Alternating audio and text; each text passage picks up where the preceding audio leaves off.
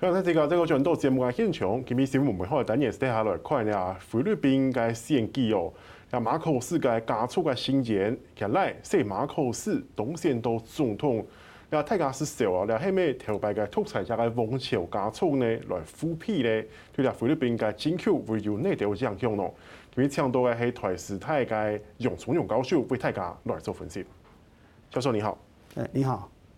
教授，我想请教一下，现在这个马可是在这一次的呃选举当中拿到了超过三千万张的选票，那当然狂赢对他的对手赢了一千六百多万票，等于是一倍了。那这样的结果，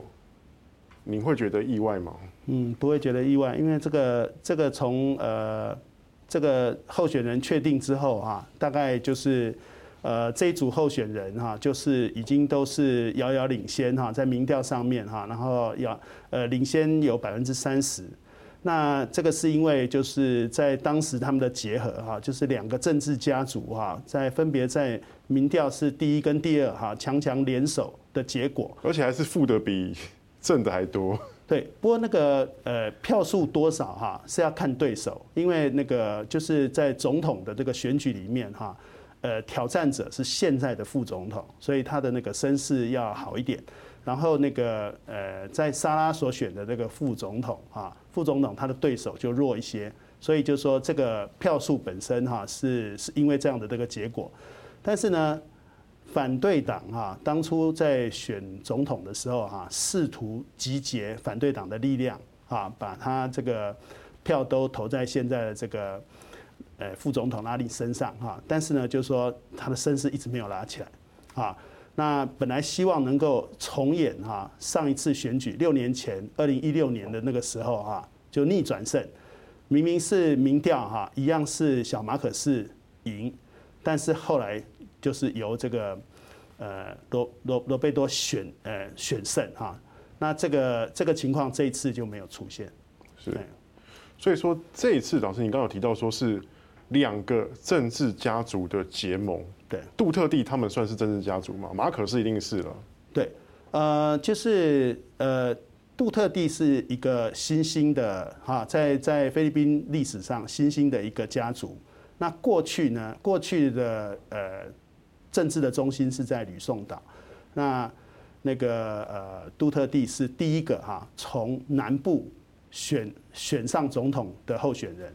那他呢，在在这个呃明达纳尔这边哈，就说他也经营了一个新的这个政治家族。你可以看到看到，就是说，呃，包括这个达沃市的市长啦哈，然后那个明达纳尔，然后那个那个参议员、众议员，他的家族都有成员出来选举。他现在已经是一个，就是说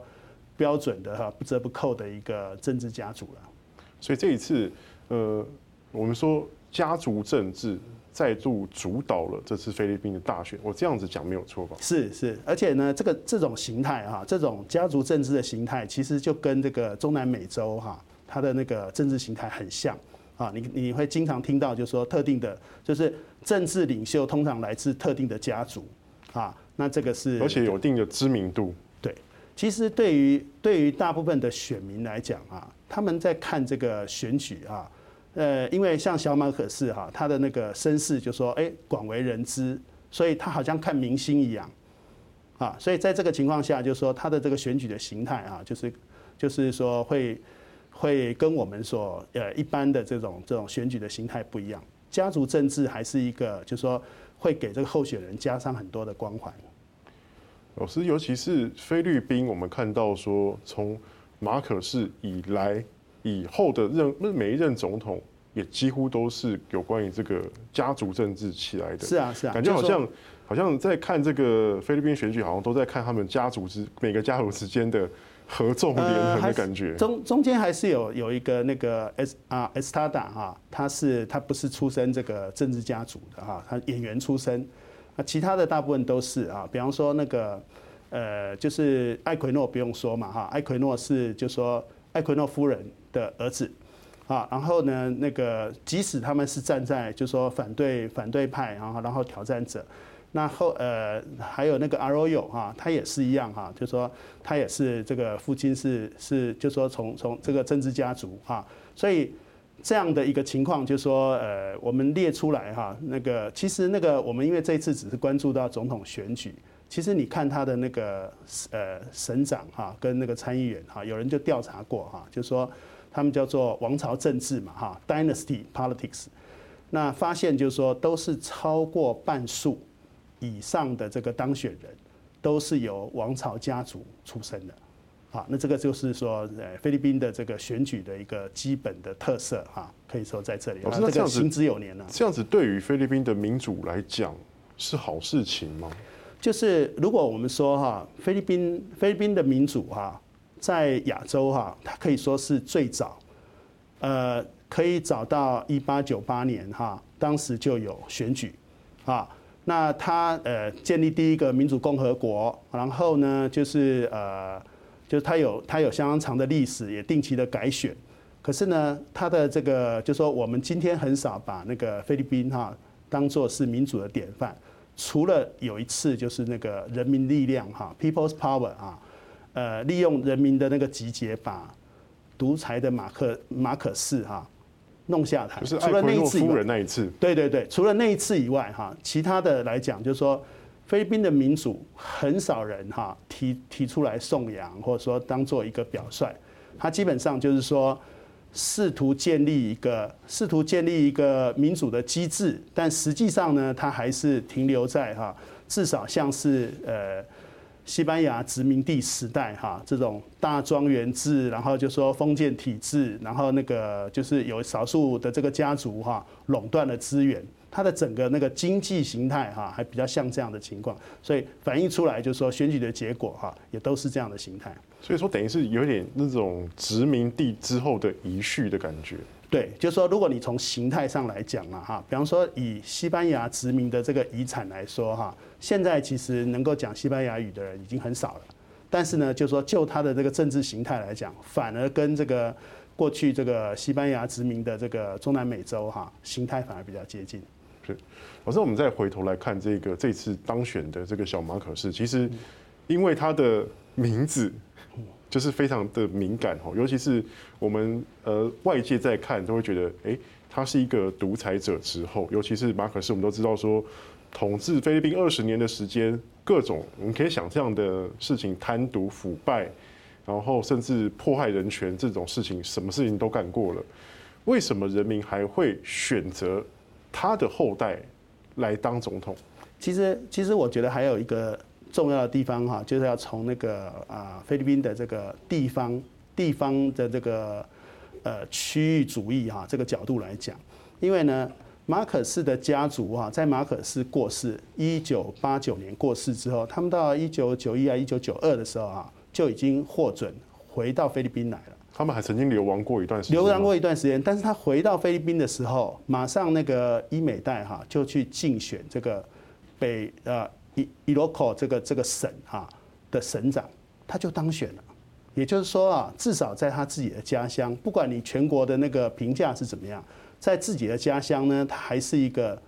他还是一个，就是说大家支持的选出来。那不要忘记，就是说哈，这个小马可是等于说从小啊。就被栽培哈，未来就是要挑战大位，所以他呢，在这个至少在这个省的省长的历练哈，有很长的时间。换句话说，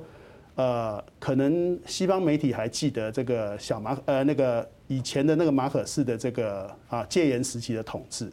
可是对于大部分那个菲律宾的选民会觉得说，这个事情已经过了那么久了哈，那父亲的账是不是要算到儿子身上哈？至少他们看这个小马可仕的时候啊。不一定会做这样的联想，因为他已经出现在这个菲律宾的政坛哈相当久的一段时间啊。除了呃，就是从一九九二九二年回国，然后他去英国读书，然后被找回来哈，然后就担任副省长、省长，这样一路哈那个那个众议员、参议员，他然后到二零一六年哈，就是呃上次这个竞选，还曾经一度出来竞选大位，对对对。啊，竞选副总统，在那时候是竞选副总统，可以说这个人哈，从小就是被栽培要来竞选大位。那么到现在就说六十四岁哈，就说当选就是等于说，呃，这个是一个，就是说菲律宾一个，感觉好像是一个必然的过程呢。一个一个一个一个像一个戏码一样哈，就是大家在看这个戏啊，那就说这个你可以说是王子复仇记，他们要把它平反，所以在这个过程里面哈，当然就会出现，就是说怎么样去评价过去啊这个的这个问题。那这个在在菲律宾的确也是一个复杂的问题。老师，那我想问一下，就是说。呃，难道说，呃，以前他那段黑他的家族黑历史没有被翻出来吗？然后，另外就是说，呃，我看到有些报道是说，其实他有透过很多方式成功的去洗白他们家的历史印象。呃，如果从这个角度来讲哈，我们说在比较的角度，呃，它就是一个转型正义哈，没有进行彻底的一个地方哈。这些资料其实还是在书本上哈是查得到的。但是呢，就是在那个，在这个呃，马可仕的，他是马可仕是在最后哈戒严时时候哈，开始采取用一些比较激烈的手段去镇压异己。那但是呢，就是说，不管是呃，就是说有上万人被被捕啦哈，这个几千人被杀啦哈等等哈，但是呢，毕竟真正有亲身感受的人还是少数。那这些案件哈，这在日事后审理的时候啊，有很多也都是不了了之啊，因为呃马可仕用这种方式下台哈，就对最后呃后来的继承者也有一些觉得说，呃不一定要加以追究。那么最特别的地方是杜特地杜特地呃总统哈，他就任之后啊，他就把这个呃当时停官哈的这个马可仕遗体就获准，呃他就准许他下葬在。英雄公墓，也就是说，对杜特地来讲，哈，他就呃，对对于这个过去的这个历史评价就不管了。那在这个情况下，就说呃，其实就是给了相当大的一个空间了，哈。那现在这个年，现在新的一代的年轻人都是呃，看这个社群媒社群的那个媒体哈，那的资讯。那从社社群媒体的资讯的话。那个过去的历史就被简化了。不管怎么说，直接受到迫害的人还是毕竟还是少数。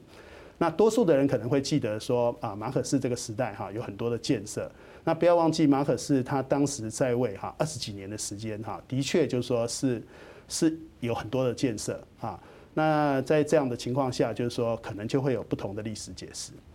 嗯，好，老师，那我们先休息一下，我们等下继续再来聊。是。还是可以问一下，大家继续过来讨论的小马可是上台了后呢，未来菲律宾会用谁好？